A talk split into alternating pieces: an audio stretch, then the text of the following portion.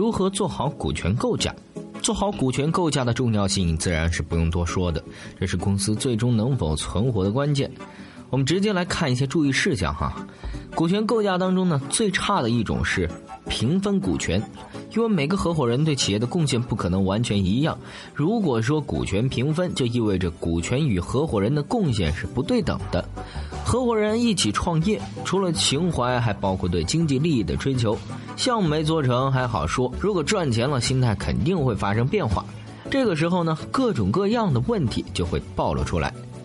最科学的配置呢是三个人，而且还要存在一个核心股东，也就是带头大哥。如果股东中谁说话都算数，就等于谁都不算数。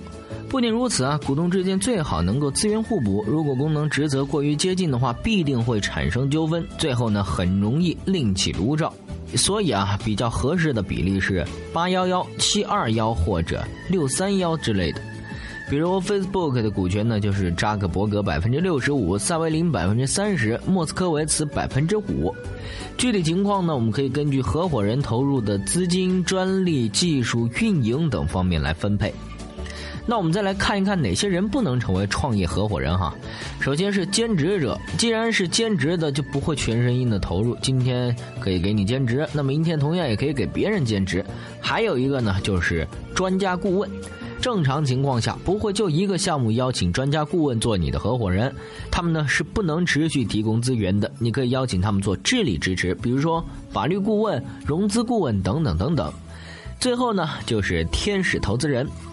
我们都知道呢，投资人的本质是追逐利益。如果说天使投资人早期成为合伙人，容易对产品定位和后期发展产生影响。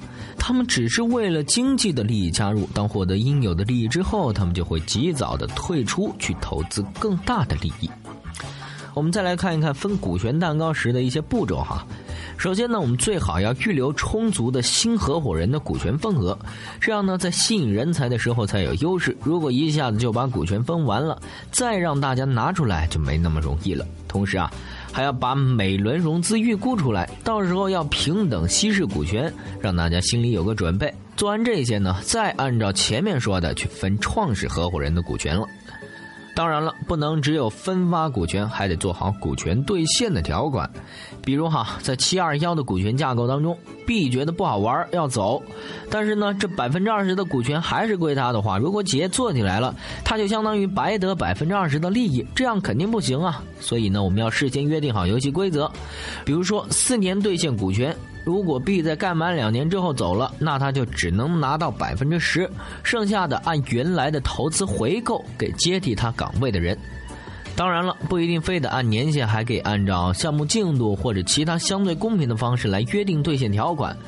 总的来说呢，我们在分股权的时候啊，一定要先明确好权利和责任，稍微有一点疏忽啊，就会给企业往后的发展造成巨大的损失。